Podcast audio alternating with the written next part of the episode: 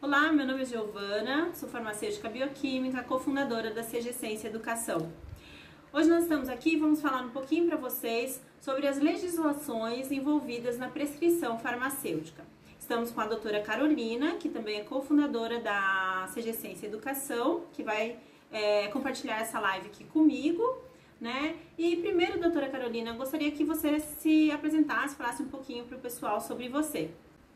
Oi, gente, eu sou a Carolina, eu sou farmacêutica bioquímica, tenho 20 anos de formada, 22, e sempre com experiência em manipulação.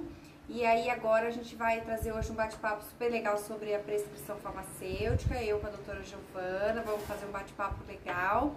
E eu queria só contar para vocês um pouquinho a minha experiência na, na parte de desenvolvimento de produtos, então a gente está sempre trabalhando aí com os desenvolvimentos dos produtos e cosméticos, né? A fim sempre de melhorar a adesão do paciente, de melhorar o resultado do tratamento. A gente tem bastante esse olhar da farmacotécnica. Vamos tentar trazer um pouquinho disso daí para vocês também com todo esse conteúdo. Bom, iniciando então agora nosso bate-papo, eu gostaria, doutora, que você falasse um pouquinho para os nossos colegas a respeito é, da legislação, porque muitos têm dúvidas ainda sobre prescrição farmacêutica o que pode, o que não pode, quais dosagens, o que podemos prescrever. Fale então um pouquinho pra gente, para que os colegas tenham um, essa primeira noção sobre prescrição farmacêutica, por favor. Bom, é, eu queria assim deixar explicar para vocês o seguinte, que todo farmacêutico ele sai da faculdade habilitado a prescrever pelo nosso conselho, que é o Conselho Federal de Farmácia. Agora, habilitação e capacitação são um pouquinho diferentes. Então, a gente precisa entender isso daí para não confundir. Então, assim, habilitados todos somos, assim saímos da faculdade. Agora, a capacitação é uma coisa que a gente precisa buscar. Por quê? Porque às vezes a pessoa pode se sentir é, apto a prescrever ou não, dependendo da bagagem que ela tem e do conhecimento que ela tem. Então, sempre a capacitação, ela vem da busca pelo conhecimento, de estudar, de se capacitar realmente, de fazer cursos, de ler bastante e da própria experiência do dia a dia.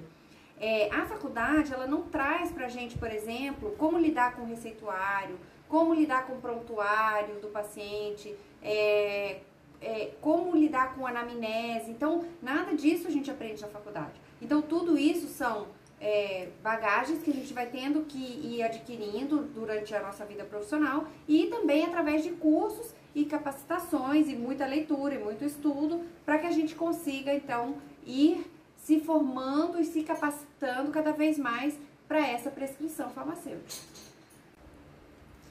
Ah, legal. E me diz uma coisa, Conta um pouquinho pra gente então quais são as legislações envolvidas na prescrição farmacêutica, número, data. Bom, a resolução que nos habilita a prescrição é de 2013, a resolução CFF 586, que traz todas as regras e normas da prescrição farmacêutica. Aliás, aproveitando, a gente quer deixar aqui o link para vocês, porque a legislação é um pouquinho extensa. A gente vai deixar o link para vocês pesquisarem sempre que vocês precisarem. Certo. E o farmacêutico pode prescrever qualquer coisa? É, no caso do farmacêutico querer trabalhar com a clínica, e aí daqui a pouco a gente vai explicar as diferenças, aí sim ele precisa de uma habilitação que está lá nessa resolução 586, explicando exatamente o que é essa habilitação clínica. No caso da farmácia estética, é, não há necessidade da, da habilitação propriamente dita, né, para a prescrição porque entra na, na resolução que diz que todo farmacêutico está apto a prescrever o quê? Cosméticos, dermocosméticos, é, suplementos, né? Então, não necessariamente para estética necessita de uma habilitação. Então, cosméticos, então quer dizer que nós podemos prescrever qualquer tipo de cosmético, é isso? É, os cosméticos sim.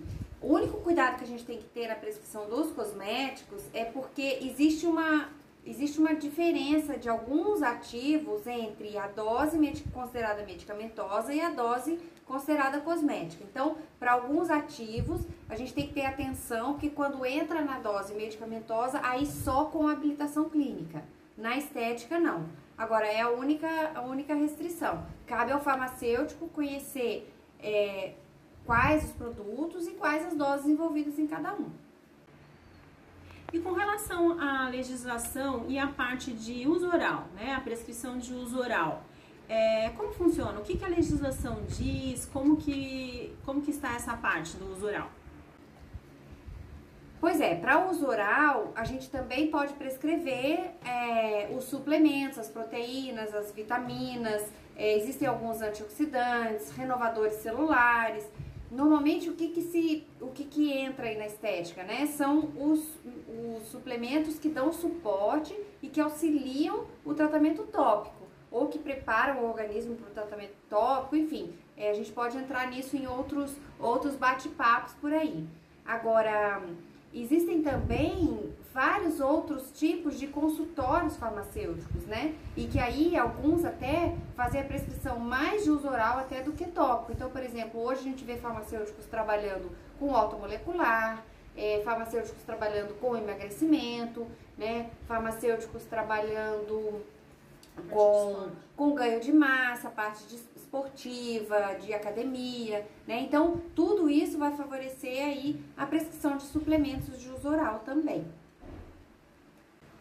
Bom, e o nosso tempo está acabando, infelizmente, e o assunto não, né? Temos ainda muitas coisas para falar sobre esse tema. E aproveitando, queria convidá-los para ficar aqui junto com a gente, acompanhando nossas lives, nossos stories, nossos feeds, que em breve nós teremos novidades. Fiquem com a gente!